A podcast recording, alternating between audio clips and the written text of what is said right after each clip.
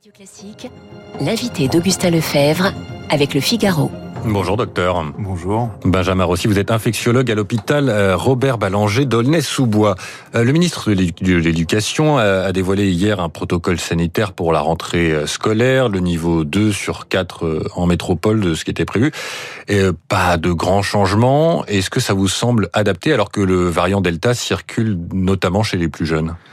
Ça me semble adapté puisqu'une grande partie de leurs, leurs parents sont, sont déjà vaccinés. Donc aujourd'hui, euh, le meilleur le, meilleur rempart contre les formes graves reste la vaccination. On sait qu'il va y avoir des, des, cas et des foyers épidémiques dans les dans les écoles. Euh, pour autant, est-ce qu'il faut fermer les écoles, empêcher la rentrée? C'est une décision politique et difficile. Mmh. Donc euh, je pense que déjà adapter euh, les écoles pour éviter des clusters, le maximum de clusters, c'est déjà déjà intéressant. Alors c'est adapté, mais c'est adapté, c'est la même chose pour toute la, métropole. Est-ce qu'il aurait fallu euh, peut-être des différences selon les départements, parce que il y en a dans lesquels le virus circule peu et d'autres pour lesquels il circule beaucoup. Alors c'est toujours la, la, même question. Effectivement, actuellement, on voit bien que les endroits où, où l'épidémie flambe sont des endroits où, où, le taux de vaccination est le plus faible. Et euh, l'exemple de des dom enfin on hum. va dire de la Guadeloupe et de la Martinique, vraiment est un exemple édifiant de ce côté-là, mais, mais c'est également euh, dans le, dans le sud des, des, régions qui ont été euh, moins vaccinées. Donc on voit bien qu'il y a une superposition entre la carte de, de la couverture vaccinale et de euh, l'incidence virale. Euh, ce qui est le plus préoccupant, c'est pas forcément les cas. Il y aura toujours des cas de coronavirus. Il va falloir qu'on apprenne un moment à vivre avec le fait qu'il y ait des cas, comme on a des, des cas d'autres virus réguliers, la grippe ou les entérovirus. Enfin, on a beaucoup de virus qui circulent par vague épidémique. Ce qu'il faut voir, c'est quelle est l'incidence sur les, les, formes graves mhm. et quelle est l'incidence sur les structures hospitalières. L'objectif ne sera pas d'éradiquer euh, définitivement ce virus, c'est illusoire. Donc il faut faire des protocoles et les adapter euh, aux incidences euh, que l'on retrouve sur euh, l'hôpital. Mhm. Là, actuellement, on voit qu'on a on réussit euh, par la vaccination à à ne pas mettre en tension tous les hôpitaux, en tout cas de, de, des régions. Après, quand il y a des régions qui sont touchées, qui sont en, en surchauffe, des, des, restrictions plus grandes pour les écoles doivent se discuter, oui, effectivement. D'accord. On va revenir sur la situation des Antilles, mais je voudrais qu'on poursuive sur, sur les enfants. Euh, Est-ce qu'il faut faire comme ce que fait Israël, une campagne de dépistage massif chez les 3-12 ans bah, pour voir justement euh, qui a déjà eu le virus, qui, etc. Alors à quoi euh, Moi, je, y a, on a beaucoup mis d'argent dans le dépistage mmh. euh, depuis déjà un an et demi, euh, gratuit. La question c'est pourquoi? Euh, Une fois qu'on dépiste cet enfant, est-ce qu'on va le, le, retirer de ses parents? Euh, quel, est, quel va être l'objectif? Donc c'est toujours la question, c'est qu'est-ce qu'est, quel est le pas derrière? Puisque dépister pour savoir qu'il l'a, euh, si on pas, on va pas mettre de traitement particulier, donc il n'y a pas forcément de sens sur le plan médical. Euh, on sait qu'on va pas forcément l'isoler de ses parents ou retirer de ses parents, donc il n'y a pas forcément de sens. À quoi ça sert de, de, de dépister? On, on, peut distinguer des foyers, mais est-ce qu'on va euh, esseler ces gens-là? Donc s'il y a un projet derrière, euh, d'isolement euh, de famille, mmh. de regroupement, mais qui n'est pas du tout discuté pour le moment. Euh, pourquoi pas Mais là, pour le moment, je ne vois pas à quoi ça sert de dépister tous les enfants. Sur, sur le dépistage, l'introduction du pass sanitaire a poussé ceux qui n'étaient pas vaccinés, qui ne voulaient pas, à se faire dépister. On a découvert beaucoup de cas asymptomatiques, mmh. euh, ce qui est plutôt une bonne chose dans la gestion de l'épidémie. Est-ce que la, le fait que les tests deviennent payants ne va pas mettre un coup d'arrêt à ce côté positif?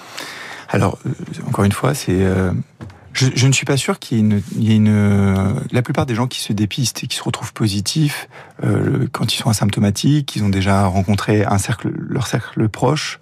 Euh, Aujourd'hui, on voit très bien qu'on on est quand même dans des cercles limités. Euh, de, on vit dans des cercles un peu plus fermés qu'avant. Euh, donc il faut, il faudrait mesurer l'impact sanitaire du dépistage, mais vu, qu'on est dans un pays où on n'a pas vraiment forcé les gens à s'isoler, il n'y a pas eu de, de, suivi bien précis euh, des isolements, euh, je ne sais pas si ça va changer grand-chose le fait qu'on qu dépiste moins sur, euh, sur l'impact sur les isolements. D'accord. Euh, protocole sanitaire toujours, mais dans les entreprises, beaucoup de nos auditeurs reprennent le travail aujourd'hui. Pour certains, c'est le retour au bureau après des longs mois de télétravail. Euh, c'est encouragé par le gouvernement. Est-ce que c'est une bonne idée, là aussi, quand on voit la circulation du variant Delta? Je pense que le, le télétravail euh, facilite quand même... Euh évite, enfin limite la, taille des clusters. Donc je trouve que c'est quand même, il faudrait gardé ces mesures-là, qui ont été une bonne chose euh, à la fois pour l'épidémie, et je pense que, alors nous, à l'hôpital, on n'a pas vraiment connu ça, mais j'ai l'impression que ça, ça aussi changé un petit peu des, des, des modes de fonctionnement sans déstabiliser les entreprises. Après, j'imagine que je suis pas ministre de, de ni d'économie ni de travail, donc qu'il y a certaines entreprises qui ne peuvent pas, qui ont besoin d'avoir des gens présentiels. Donc il faut faire en sorte d'accompagner euh, ces, ces entreprises-là pour qu'elles puissent euh, sur euh, sur leur site de, travail ben, accueillir leurs salariés sans problème. 8h21 sur Radio Classique. Nous sommes en direct avec l'infectiologue Benjamin Rossi. docteur, on parlait des, des anti, vous évoquiez, on voit un début de commencement de baisse des indicateurs sanitaires en Guadeloupe et en Martinique. Est-ce que ça donne de l'espoir? Oui, après, on sait très bien que ça va mettre du temps parce que entre ce qui se passe sur les euh, indicateurs euh, des courbes et sur ce qui se passe sur, sur ce qui se passe à l'hôpital, euh, on a 15, 15 jours, 3 semaines de décalage à chaque fois.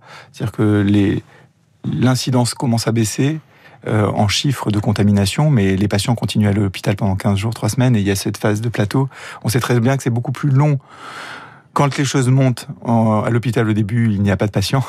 Mais quand les choses redescendent, à l'hôpital, il y a toujours un flux de patients qui va continuer pendant 15 jours, 3 semaines. Et vu le niveau de tension, le pire est encore à craindre euh, pour euh, pour les 15 prochains jours. des renforts ont été envoyés une première fois, une deuxième fois vendredi dernier. Est-ce qu'il faut continuer à envoyer des renforts sur place? Moi, je, je, je, me suis posé la question à titre personnel mhm. de savoir s'il n'y avait pas d'intérêt à ce que j'y aille. Euh, il faudra que j'interroge les gens sur place pour savoir où ils en sont. Le problème, c'est que c'est pas forcément que des bras, c'est aussi du matériel, des lits et et des respirateurs. Mhm. là, ils sont dans une période de, de, la, de leur crise où ils doivent ils doivent prendre des décisions qui sont pas faciles. Trier des euh, patients. Alors, on va dire plus que trier, le terme trier n'est pas forcément propre, c'est-à-dire que euh, de manière générale, on, on, choisit toujours, même en, en période hors euh, Covid, mmh. euh, on va pas réanimer une personne qui a une maladie, une, d'Alzheimer, une démence euh, dernier stade, qui a 90 ans, parce qu'on considère que ce serait de l'acharnement thérapeutique. là, il faut qu'on on est dans une médecine de guerre, donc il y a ces critères qui vont un peu diminuer, un peu descendre, et on va devoir décider de quelle est la personne qui a le plus de chances de s'en sortir. Et euh, il y a des décisions qui sont prises, comme en médecine de guerre, c'est on peut pas soigner tout le monde avec le maximum de moyens. Donc tout le monde est soigné, tout le monde est pris en charge en France.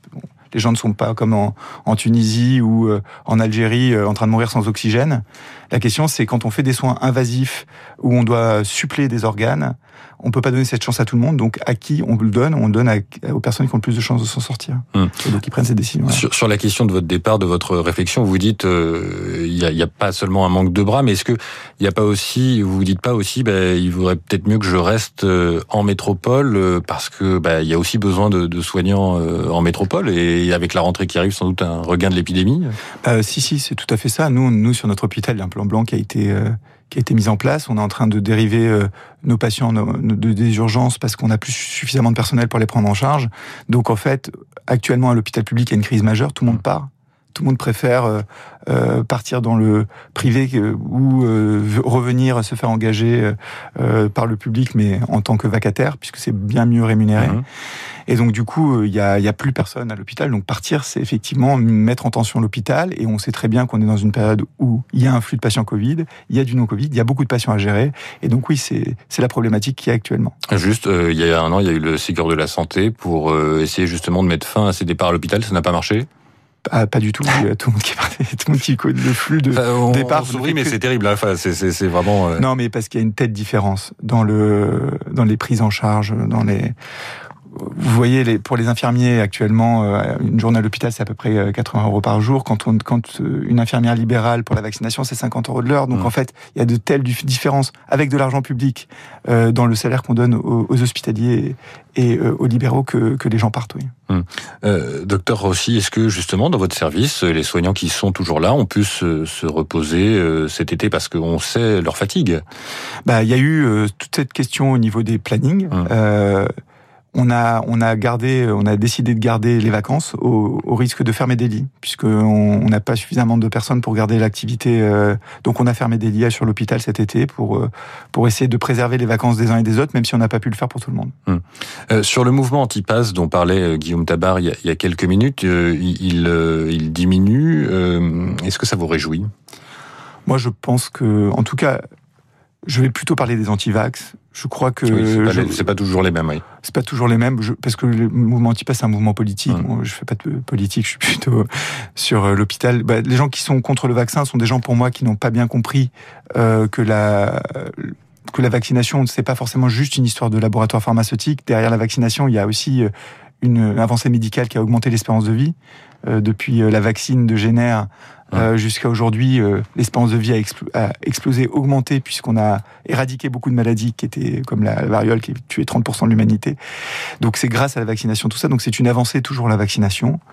Euh, je pense que les gens sont, qui se font vacciner sont de plus en plus convaincus par la vaccination. Et plus le taux de vaccination va augmenter, plus le mouvement anti-vax va diminuer, parce que les gens vont se rendre compte que ce qu'on raconte est faux. Et, euh, et c'est ça toute la difficulté qu'ils vont avoir pour se maintenir, et, c'est plutôt une, une, bonne chose. Oui. Il y a une catégorie de la population qui est encore, enfin, qui est faiblement euh, vaccinée par rapport à la population globale, c'est les femmes enceintes. Est-ce qu'il y a un risque à se faire vacciner quand on est enceinte? Alors, quand on attrape, euh, quand on est quand on attrape le Covid enceinte, on a une, des risques de mortalité qui sont augmentés par 22. Euh, on a des risques de prématurité qui sont augmentés euh, euh, par des facteurs, c'est entre 30, donc c'est énorme. Donc en fait, le Covid pendant la grossesse est, une, est un facteur. Nous, on a eu quelques accidents enfin, incident très grave chez des femmes enceintes qui ont attrapé le Covid. Et donc, toutes les études prouvent qu'il faut se faire vacciner pendant mmh. la grossesse. Il y a un enfant qui est mort récemment, enfin, qu'on a vu, etc., dont la mère était atteinte du Covid. Nous, on a eu, nous, on a eu des mmh. décès euh, maman-enfant, euh, on a eu des... Non, non, non. Euh, donc, il est primordial de se faire vacciner euh, quand on est enceinte, puisque attraper le Covid pendant la grossesse, c'est, euh, ça peut être terrible. Hum. Et euh, vous dites on va devoir euh, apprendre à vivre avec euh, ce virus. on a beaucoup entendu parler au début de l'épidémie de l'immunité collective. Là, manifestement, on oublie. Oui, c'est ça. Moi, je, enfin, je, le dis depuis quand même le mois de janvier. Hum. l'immunité collective, depuis qu'on a les variants sud-africains, enfin les variants sud-africains et les variants brésiliens qui échappent au système immunitaire, l'idée d'une immunité collective n'a pas n'a pas de sens. C'est un peu comme la grippe. On va se faire réinfecter par ce virus régulièrement. Mais petit à petit, notre immunité aujourd'hui, ce qui tue les gens, il faut bien comprendre, c'est euh, pas forcément le virus. La plupart des gens qui font des formes sévères et décèdent, ils ont quasiment plus de charge virale à, ce moment-là dans le dans le poumon. Euh, ce qui les tue, c'est la réaction inflammatoire, la réaction immunitaire euh, qui développe face à un virus qu'ils ne connaissent pas. Donc le corps panique mmh. et en fait la vaccination entraîne cette immunité dans le bon sens. Et donc, d'ailleurs, on voit que les gens peuvent continuer à attraper le virus, mais ne font beaucoup moins de formes graves. Progressivement, entre les vaccinations et puis les réinfections, notre immunité va de plus en plus euh, connaître ce virus et de plus en plus réagir de manière, euh, on va dire, euh, logique pour l'évacuer. Et, et je crois que en fait, il va y avoir une période d'adaptation entre le virus et nous. Le meilleur moyen de s'immuniser une première fois, ce n'est pas de l'attraper en infection, bien entendu, c'est de se vacciner, puisqu'on sait qu'on passe de formes graves, de 5% de formes graves, 1% de décès à 0,5% de formes graves et, et beaucoup moins de décès. Et donc, il faut se vacciner, il faut s'immuniser, on va apprendre à se tolérer, l'un et l'autre, et puis on vivra avec ce virus, oui. Merci. Bah, Docteur euh, Benjamin Rossi, infectiologue à l'hôpital Robert Ballanger d'Aulnay-sous-Bois. Bonne journée, docteur. Bonne journée. Il est 8h28 sur Radio Classique. Dans un instant, le rappel des principaux titres de l'actualité et la